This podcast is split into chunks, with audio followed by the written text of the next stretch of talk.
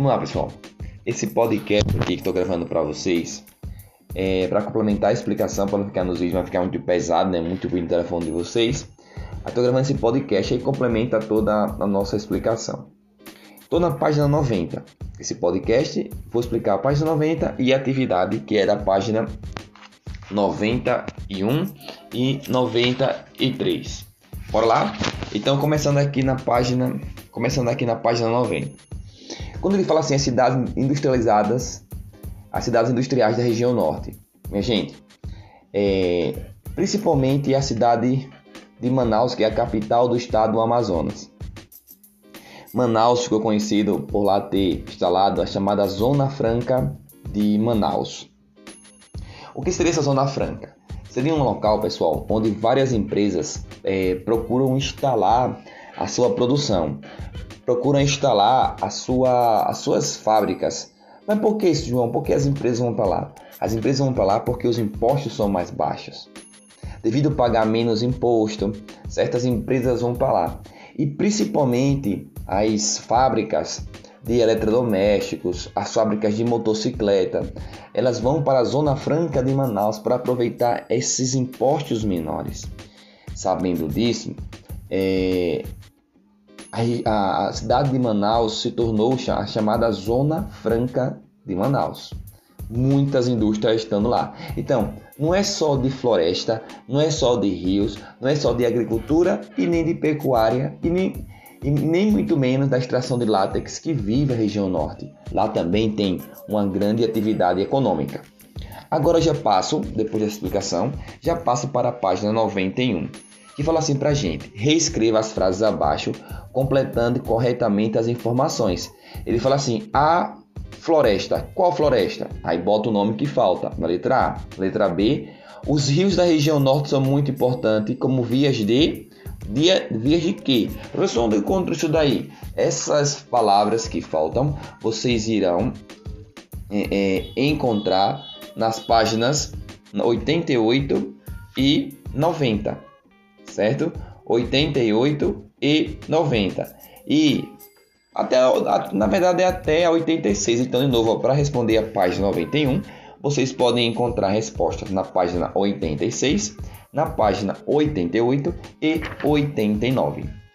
Aí segunda questão fala assim. Segunda questão fala assim pra gente. Observa a foto abaixo e responda as perguntas. Eu tenho assim: O que a foto mostra?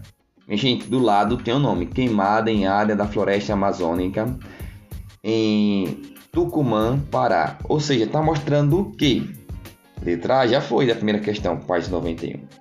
Na letra B, fala assim: quais são as principais atividades econômicas que nas últimas décadas vêm devastando a floresta amazônica? Ou seja, quais são as atividades que vêm destruindo a floresta amazônica? Quais são as atividades econômicas que estão destruindo a floresta amazônica? Eu expliquei já isso em outros no, no, no vídeo da aula mesmo, né? A letra C: quais são as consequências dessa devastação para, para a, a para as plantas, os animais e os povos da floresta. Ou seja, o que resulta essa devastação para planta, as plantas, ou seja, para a vegetação, para os animais e para o povo da floresta. Como essas queimadas podem prejudicar as pessoas. Letra C da página 91 já foi. Agora já vou dizer para vocês a página 93. Na página 93, vem, chamado, vem chamando o título de Biopirataria no Brasil.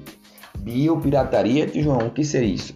Gente, biopirataria seria o seguinte: seria é, é, as pessoas vêm ao Brasil, descobrem lá uma, uma espécie vegetal, é, um remédio de uma, de uma árvore, um remédio de uma vegetação e levam para outro país. Além disso, é, essa biopirataria também pode se caracterizar como também é, o, o, tráfico de animais, assim, pegar animais como a jararaca, né, que é um animal típico da, do, da, da floresta amazônica e ser vendida para os Estados Unidos sem autorização do governo. Ou seja, biopirataria é quando há uma retirada de produtos da floresta sem autorização é, do governo, né? Aí vocês vão ter que fazer a leitura da página 92 e 93. Minha gente, não tem na história de preguiça. Tem que ler essas duas páginas, que é uma forma que vocês também vão aprimorando a leitura de vocês. Aí após a leitura, na 93 tem assim: Quais são os prejuízos ambientais provocados pela biopirataria? Ou seja, o que pode causar de prejuízo para o meio ambiente essa biopirataria?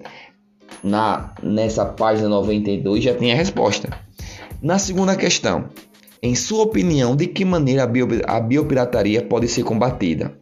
Conte aos colegas, aí você vai aí você vai escrever no seu caderno certo? Como você acha que o governo deveria fazer para é, é, acabar com a chamada biopirataria no Brasil? Certinho? Então assim vocês respondem, assim vocês respondem as questões.